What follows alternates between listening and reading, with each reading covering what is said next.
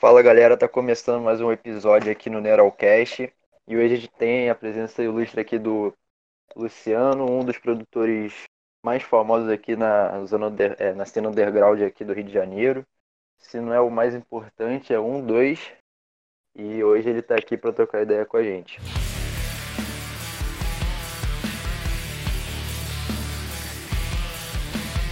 Fala aí, Luciano. Fala aí, irmão. Obrigado pelo convite. É... Faço evento né, pela Tomahawk Produções há 17 anos. A gente tem, costuma dizer que temos compromisso com o rock. Então, Tomahawk faz evento de tudo relacionado a rock.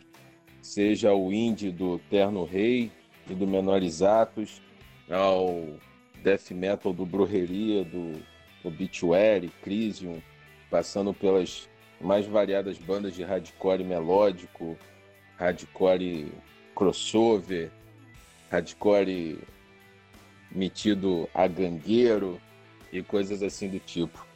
É, estamos há 17 anos fazendo tudo relacionado a rock, punk, grunge, new metal, metalcore, deathcore, etc. O que é rock a gente está fazendo.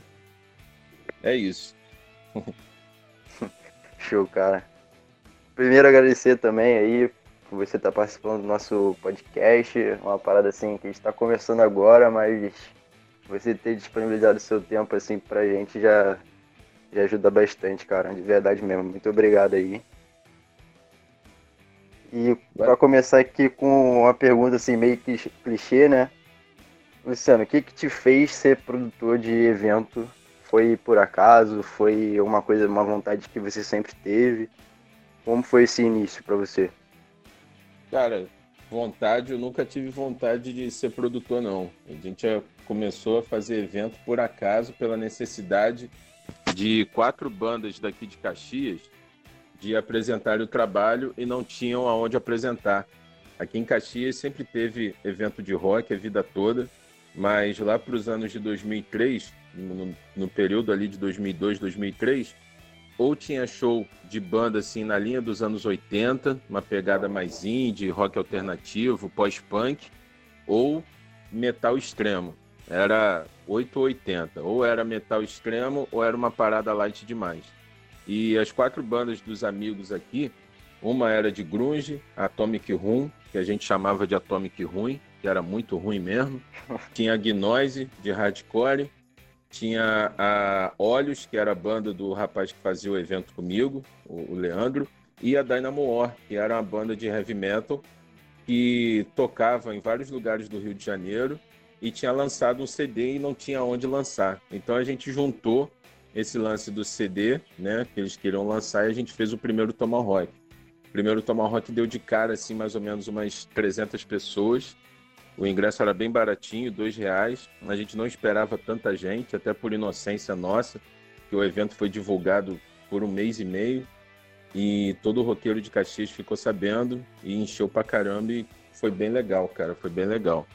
E dali a gente começou, continuou a fazer, né? Demos um tempo devido ao impacto do primeiro, fizemos dois meses depois o outro e aí fomos mantendo uma sequência basicamente assim que do Tomahawk aqui em Caxias. E com o tempo, depois de dois anos, a gente começou a fazer da. É... Começamos a fazer as bandas assim, independentes, tá ligado? É... É, é bandas independentes maiores, né? A gente fez o Garotos Podres, fizemos o Torture Squad, assim, já no segundo ano de vida do evento. Muito maneiro, cara. É, tipo, qual a sensação que você tem, assim, de ver, assim, banda que tava começando e agora, assim, deu uma estourada com o pessoal na cena e tal. Você tem, tipo, assim, é, prazer e fala assim, pô, produzi, assim, um dos primeiros shows daquela banda. Tem essa sensação ou não? Sim, cara. A gente fez evento com algumas bandas que se destacaram bem, bem assim, no, no, no cenário. É, o que eu, a banda que eu mais tenho orgulho assim, de ter feito, e na verdade eu fiz o primeiro show deles, foi o Lacerated Carbonized, que é uma banda de death metal daqui do Rio e que é uma das melhores bandas de metal hoje no Brasil. e os caras todo ano fazem uma turnê na Europa, sabe? Os caras levam o nome do Brasil para fora, fazendo turnê lá de um mês. Já chegaram a fazer dois meses ou três meses de turnê na Europa, entendeu? E o primeiro show deles foi feito com a gente em Caxias, no Tomahawk. Isso daí é uma parada que, gente, que eu particularmente tenho muito orgulho. Tem outras bandas também que começaram assim fazendo evento com a gente, tipo uma Eutica, que é uma banda que tem uma, é uma referência no, no, no cenário do metalcore carioca, né, o principal nome. O Plastic Fire, ele fez um show com a gente em 2003 ou 2004. Os caras ainda eram cover do Dead Fish, mano. Tem esse set list aqui em casa até hoje. É, depois eles começaram a fazer trabalho autoral, chegaram a tocar com a gente também bem no início, entendeu? E, é, tem, tem várias bandas, assim, que eu me lembro agora, assim, que dá um baita orgulho eu posso dizer o Lacerated, é, o Maêutica, o Plastic Fire. O Menorizatos também tocou com a gente bem lá no início, antes de estourar e virar esse fenômeno nacional. Entendeu? Tem bastante banda aí que a gente trouxe bem no início. O Surra, né? O Surra tocou aqui em Caxias, tocou em Guapimirim com a gente, antes de estourar. O Pense também, o Bayside Kings. Então a gente sempre está trazendo as bandas que estão começando e a gente espera que elas estourem, mas depois de anos assim a gente vê que os caras chegaram num patamar legal. Cara, isso dá uma olhando para trás e vendo que os caras tocaram com a gente no início, dá uma satisfação danada. Imagino, cara, é tipo, tem assim bandas que eu até hoje sou fã ainda, falou Pens, falou Menorizados, o Bayside Kings, assim, é um pouco assim satisfatório também você saber que tem galera curtindo. É, você pode assim dar entretenimento pra galera assim, né? Porque é tão difícil ter alguma banda é, com um evento bem produzido, como é o teu. Pensei de ver, é assim, uma questão também que eu pensei aqui agora, é assim, qual, em qual momento assim você viu que, pô, precisa sair de Caxias para levar o Tomahawk assim pelo Rio de Janeiro todo, como você já fez, acho que show em, é, em Campos, né? Faz direto na Lapa. Assim, qual momento que você chegou assim para você e para sua equipe e falou, pô, precisamos fazer produzir em outros lugares também? Cara, sinceramente eu não lembro quando foi não. Eu lembro que a gente fez o primeiro evento na Lapa em 2010, que foi um show do Municipal West, né, banda gringa tal de hardcore crossover. E a gente fez esse show que um amigo de São Paulo estava trazendo a banda e a gente fez a coprodução. É, e depois a gente levou bastante tempo para fazer alguma outra alguma coisa na Lapa.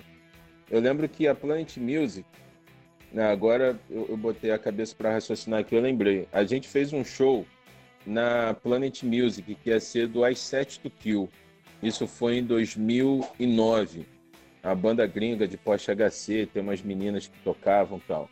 E a gente fez esse show em parceria com o Ricardo do Rock Club, né, do antigo Florença Rock Club, amigo, grande amigo meu.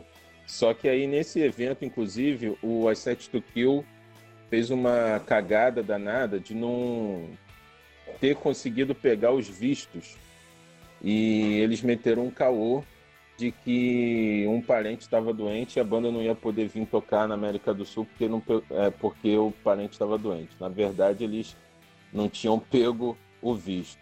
É, e aí, esse seria o primeiro show nosso fora de Caxias, partindo já ir para o Rio, né? para a zona norte do Rio. E esse show acabou que não aconteceu, a gente fez só com as bandas de abertura foi muito maneiro que a Planet estava lotada, entupida de gente. A gente fez com contribuição voluntária, só para pagar os custos da casa mesmo tal. E as bandas de abertura tocaram. Esse foi o primeiro. Aí logo depois eu peguei o contato da casa, do dono, com o Ricardo, e comecei a fazer os eventos de hardcore lá, de metalcore. A gente fazia o Mosh Pit Mod On, que era o nome do evento no início e fazíamos outros eventos lá de hardcore. E depois começamos a fazer metal, a pegada mais rock and roll tal, lá. É, agora, para expandir para outros lugares, cara, isso daí aconteceu durante a crise de 2015 e 2016, porque a gente é, é, começou a ver assim que, que o público tava, tinha diminuído também, entendeu? É, nesse mesmo período a gente brigou com a Planet Music, paramos de fazer evento lá, e eu comecei a procurar outros espaços para fazer show. Aí nisso eu comecei a fazer show no Gato Negro Pub, em São João de Meriti. É, comecei a fazer evento no Búfalos Bar na, no Meia, é, em Botafogo, fiz lá no Salão. Então aí a parada abriu, entendeu? É, é, expandiu mais. E o lugar mais longe que a gente fez evento até hoje é lá em Campos Goitacazes, lá no Saturnália. A gente fez um show do Maêutica lá, levamos também para lá o, o John Wayne, o Surra, o Aurora Rules tocou por lá, entendeu? Fizemos a Black Circle, que é a maior banda cover do Pure Jam do Brasil, que é a banda daqui do Rio, a gente levou para lá. E esperar aí esse, esse momento que a gente está passando da pandemia, né? É, para voltar à atividade, voltar a fazer show nesse monte de lugar. É, falou que sim, o caso assim da pandemia é uma parada muito complicada agora no momento. É, assim, na sua visão assim, pós-pandemia, você acha que a galera vai aproveitar mais os eventos, vai dar mais valor assim aos produtores, às bandas, assim, valor assim, até o valor do ingresso mesmo, de poder estar tá pagando para poder assistir, porque até o momento a gente não sabe quando isso vai passar. E assim, sua visão pós-pandemia, você acha que pode acontecer uma, uma parada dessa? Então, brother, é, é, tem muita coisa que está envolvida nesse pós-pandemia, né, no que vai ser o novo normal. A gente, como é produtor, a gente tem trocado ideia com vários amigos é, relacionados é, a esse assunto, né, trocando uma ideia sobre isso, sobre a volta. É, recentemente, o governador, né, o Witzel, ele disse que os shows só devem voltar a partir de junho de 2021, ou seja, daqui a um ano. É, quando isso voltar, a gente não sabe se a gente vai ter uma vacina para o Covid-19, né? A gente não sabe como que vai ser isso. Mas algumas coisas a gente já sabe. As casas não vão ter a lotação máxima, tá ligado? Por exemplo, uma casa como o Kubrick, né? O, o, o, que comporta 600 pessoas talvez só tenhamos metade da casa é, lotada, entendeu? 300 pessoas que vai poder ser usado, né? É, tem uma casa no Arkansas que está vendendo ingressos para shows, isso lá nos Estados Unidos, e a casa comporta mil pessoas. E as restrições que foram impostas era que eles só poderiam vender um quinto da capacidade da casa, vender ingresso para é, vender um quinto de ingressos, né, referente à capacidade da casa, ou seja, 200 pessoas. Eu não sei se esse cara da casa no Arkansas ele consegue pagar todos os custos do evento dele com 200 uhum. pessoas. Eu espero que sim, né? Mas aqui no Rio tem show que a gente precisa de 300 pessoas para pagar todos os custos, pagar van, pagar hotel da banda, cachê da banda, alimentação, o aluguel da casa, fora despesas de divulgação e mais equipe que trabalha com a gente, backline, etc. Independente assim do valor específico do ingresso, a gente precisa de 300 pessoas. Aí fica um, um, um questionamento né, que os amigos produtores têm feito, né, um para o outro. Mano, se a gente precisa de 300 pessoas, se voltar é, os shows com metade da capacidade, por exemplo, do Public, do La Esquina, do Rock Experience, do Circo Voador, vai valer a pena para gente fazer show? Porque o público, eu sei que você tá doido para ir em show, mano. Eu sei que todo mundo tá doido para fazer para ir em show, né? O valor do ingresso, eu nem sei se isso será um grande problema, né? Foi é, é, o valor que vai ser cobrado, mas será que vale a pena para a gente gastar tanto tempo, estresse e chegar lá no dia, além do risco que a gente já corre normalmente de tomar prejuízo, Será que vai valer a pena para a gente fazer um show, gastar todo esse tempo e sair de lá com nada? Ou tirando dinheiro do bolso no momento em que a gente está voltando de uma recessão, né, de um tempo parado, sem entrar grana nenhuma no caixa? Será que vai valer a pena para a gente? Isso daí é a coisa que a gente vai só vai descobrir na prática daqui a algum tempo, né? É, quando tudo isso acabar, né? Isso que a gente tem essa, essas dúvidas, assim, esse, esse, a gente não sabe absolutamente nada do futuro. Eu fiz um planejamento achando que os shows iriam voltar agora em julho. Quando tudo isso começou, em março, eu pensei, ah, daqui a três meses isso acaba. Na inocência total. Bem assim, no dia 13 de março, quando foi declarado lá o isolamento, né, tudo mais, eu pensei, ah, em março isso acaba. E joguei os shows para é, em julho isso acaba. E a gente está vendo que isso não vai acabar nem esse ano, né? Então é complicado, né? É. A gente não, não, não sabe assim ainda, não tem nenhuma previsão do que pode acontecer lá na frente. É, assim, até eu tava um pouco esperançoso, até eu falei isso com você no WhatsApp esses dias, que eu tava até planejando coisas para fazer com as bandas, projetos assim, de, até mesmo de premiações, que eu tinha falado com você. É, mas assim, sem essa pode ser não ter previsão, assim, a gente fica meio com medo, né, de planejar alguma coisa que exige assim participação da galera, do público, até mesmo da banda, que assim, a gente fica de mãos atadas, né? Pois e, é. Assim, é, assim, a parte de, você acha que a, vai ter uma forma de se reinventar, assim, o Tomahawk, tipo, a, a forma de, produ, de produções, até mesmo as bandas assim, agora as bandas estão fazendo um clipe à, à distância, né? Fazendo, todo mundo gravando de casa, aí faz um, um videozinho, tocando a música.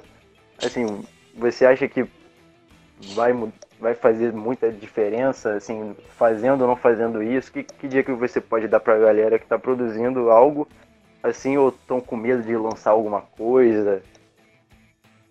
Cara, eu acho que esse momento né? Quem tem como produzir alguma coisa à distância tem mais é que produzir mesmo. Porque é, é, é, é o momento que todo mundo está com tempo para consumir coisa nova, entendeu?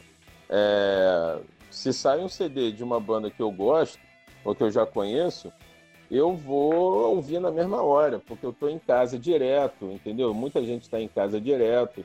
É, o pessoal está consumindo muito mais Netflix, é, Amazon, Spotify, tudo que sai, os caras estão ouvindo, todo mundo está ouvindo mais música. Então, quem tem condição de produzir alguma coisa, né, seja um voz e violão, tocando Los Hermanos, tocando Forfã, o que for, vai ter alguém que vai querer ouvir, entendeu? Que vai querer é, é, consumir aquilo.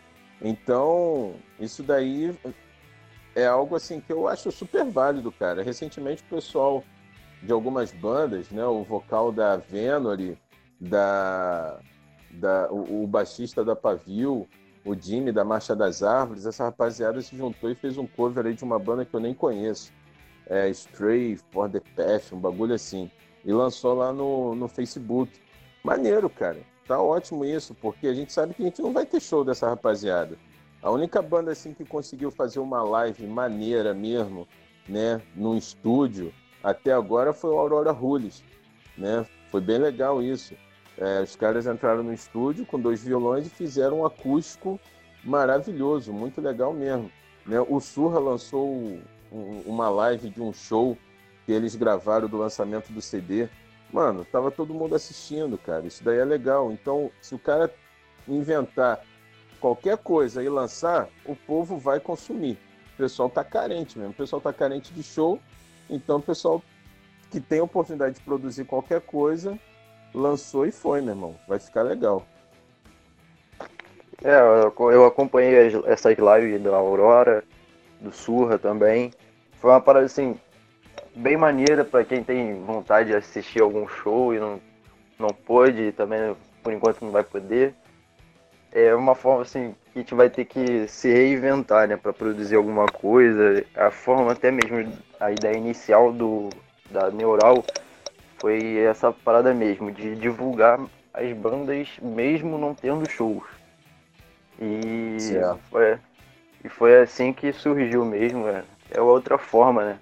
Até mesmo o podcast que está sendo um lugar bem bem utilizado no momento depois a gente pensa até expandir mais isso. Mas agora voltando assim à questão de shows. Assim, uma pergunta um pouco polêmica, até porque você diz que treta é marketing, né?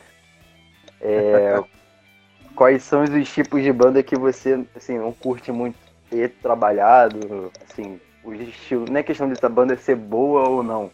É questão assim, de conviver mesmo, trocar ideia. Como é que você lida com as bandas que não são bem receptivas, assim? Cara, é... pessoal sempre pergunta, ah, a banda tal é estrelinha, tal, não sei o quê, é estrela, é metido, como é que é isso? Cara, são difíceis, a gente... é difícil ter banda que seja estrela. Tem umas bandas que tem uma produção complicada, entendeu?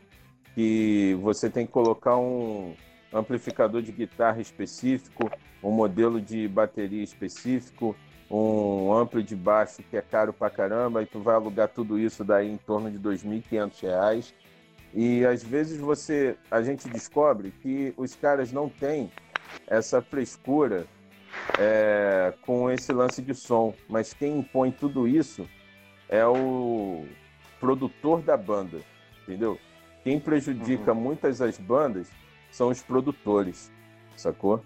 Que elas arrumam para ter. E, e, e, aí o cara complica as coisas, ele faz, como, é, como eu posso dizer, ele coloca uma lista gigantesca de camarim, é, um monte de coisa que, pô, é, é, é, fica um negócio assim bem, como é que fala, bem complicado de se trabalhar. É, a gente, não que a gente evita trabalhar com essas bandas, né? Mas a gente sabe do perrengue que é trabalhar com determinadas bandas que têm várias exigências. Mas aí a gente sempre pensa o seguinte: vale a pena financeiramente ter todo esse estresse, gastar 600, 700 reais de camarim com a banda, dormir e pouco com as exigências aí do, do, do, do, do equipamento que eles pedem, tá entendendo? Isso daí que uhum. a gente sempre coloca na balança, o lance do custo-benefício né? Agora, banda que eu posso te dizer assim, claramente que eu não gosto de trabalhar, é banda que não divulga o show, que acha que é o Iron Maiden, que colocou uma vez só o flyer lá no, na página deles, entendeu? E uhum. pronto, tá bom, já tá divulgado. Não é assim. Então vai ver lá depois de uma semana, o flyer tá lá, ninguém comentou, não tem 10 likes, não tem nada. Os caras não divulgaram, não fizeram nada pro show. Eu tenho, eu tenho várias lembranças, assim, mais uma vez de banda que foi tocar quando chegou lá na Planet, lá atrás, lá com os equipamentos e tal, viu outras bandas, aí o cara, caramba, tua banda vai tocar? É, pô, pô, não sabia que vocês iam tocar, não. E tipo, não sabia, porque ele nem o flyer esse infeliz pegou, entendeu? Para divulgar. Uhum. Porque se ele tivesse visto o flyer e divulgasse, ele ia saber que a banda do amigo dele ia tocar, entendeu? Tem banda, por exemplo, que eu gosto, que já veio tocar aqui em Caxias, é, em lugares até pertíssimo da minha casa, a 20 minutos da minha casa andando, que o cara não divulgou e eu fiquei sabendo do show depois. Entendeu? Então, quer Sim. dizer, se o cara soubesse divulgar, ele teria pelo menos duas pessoas lá, que era eu e minha namorada, né, minha esposa. Na época, namorada, a gente estava lá vendo a banda dele, entendeu? E o cara tocou e ninguém ficou sabendo, entendeu? Esse tipo de banda, cara, assim, a gente, os produtores, eles têm uma lista negra de banda, entendeu? A minha, cada dia, tá sempre aumentando. A cada evento tá sempre aumentando. Que é banda que eu não vou chamar mais para tocar porque os caras não divulgam, não correm atrás, não dá valor à, oportunidade que ganha, entendeu? Papo reto mesmo. É, imagina como é que deve ser essa parada, cara, de, de, de não divulgar. Até quando eu tava começando com a Neural, tá começando ainda, né? Mas de vir assim pros amigos, os amigos ver a mensagem, aí vão lá curtir e tal. Aí eu imagino como deve ser com um produtor que convida a banda. Assim, tu espera uma repercussão maneira, achando que a banda vai divulgar, achando que a banda vai chamar muita gente e na real é, acontece o inverso. É, e tipo, para finalizar aqui, queria saber se você tem como sugerir três bandas, assim, falando da música também, é, e qualquer outra coisa assim, série, filme, livro, qualquer coisa para a pessoa apreciar aqui, quem está ouvindo a gente, apreciar enquanto tá na quarentena? Ou quem tem que ir ao trabalho tem que pode ouvir alguma coisa? Fala aí, o que você quiser, cara. Então, cara, eu sugiro o pessoal assistir Last Dance, o último arremesso, arremesso final na Netflix, que conta a saga do Chicago Bulls. É, campeão, né? As duas, os dois tricampeonatos dos caras. Quem gosta de basquete deve assistir isso. Quem não gosta também deve assistir mais ainda para aprender alguma coisa diferente na vida. Eu recomendo. É... Deixa eu ver aqui, cara. O Spotify, no, no Spotify tem um podcast do Posse de Bola, para quem gosta de futebol.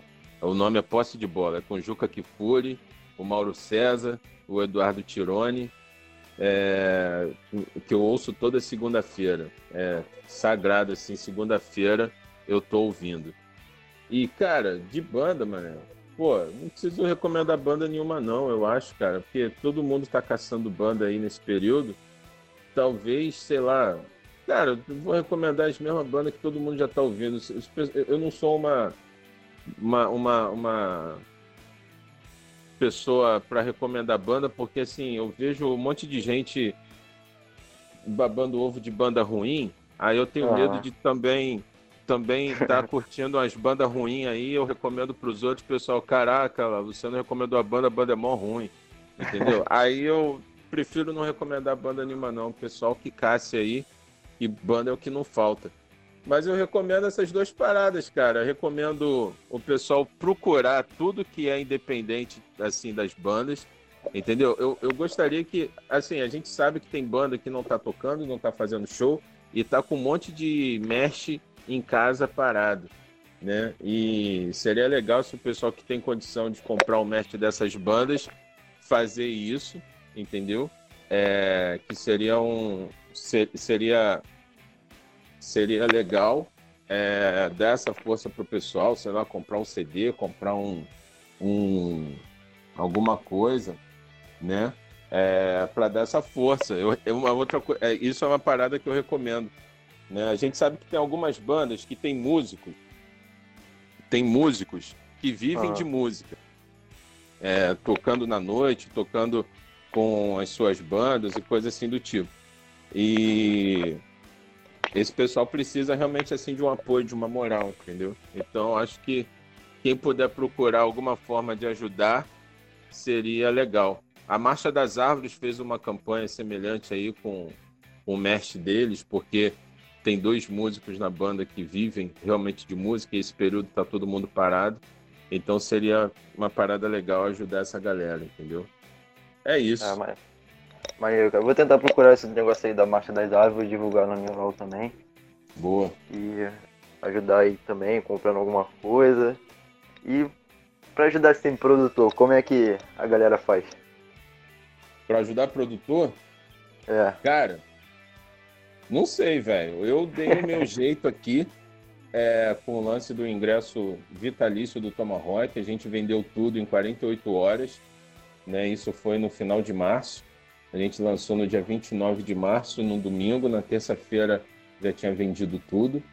E a gente conseguiu se manter, porque a gente teve aí 22 shows cancelados entre esse final de março e o mês de abril todo. É, já tínhamos alguns shows aí marcados para maio e junho, que também foram por água abaixo. Então a gente tinha que ter alguma coisa para a gente se manter. E a gente conseguiu, né? E mais aí com esse auxílio aí do governo, é, que foi liberado, a gente está dando o nosso jeito. Agora, eu não sei como que outros produtores estão fazendo, entendeu? Como que eles estão fazendo. É, essa grana aqui, por exemplo, que a gente conseguiu com o ingresso vitalício, ela, ela, a gente está usando, estamos gastando, usando, né, sabiamente, economizando ao máximo, mas ele vai acabar. E a gente já está vendo aí de arrumar alguma outra fonte de renda né, nesse período, porque está complicado.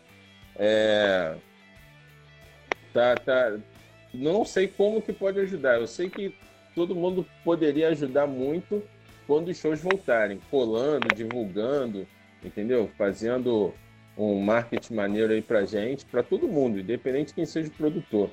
É, todo mundo vai precisar mesmo. As casas também vão precisar.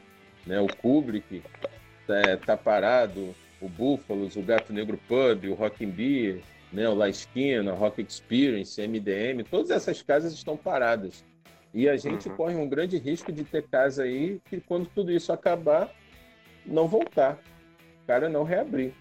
Né? Esse é um perigo aí danado, assim, né? Que a gente ainda corre aí. Então, a gente vai ter que se adaptar ao novo normal, né? Como estão falando aí.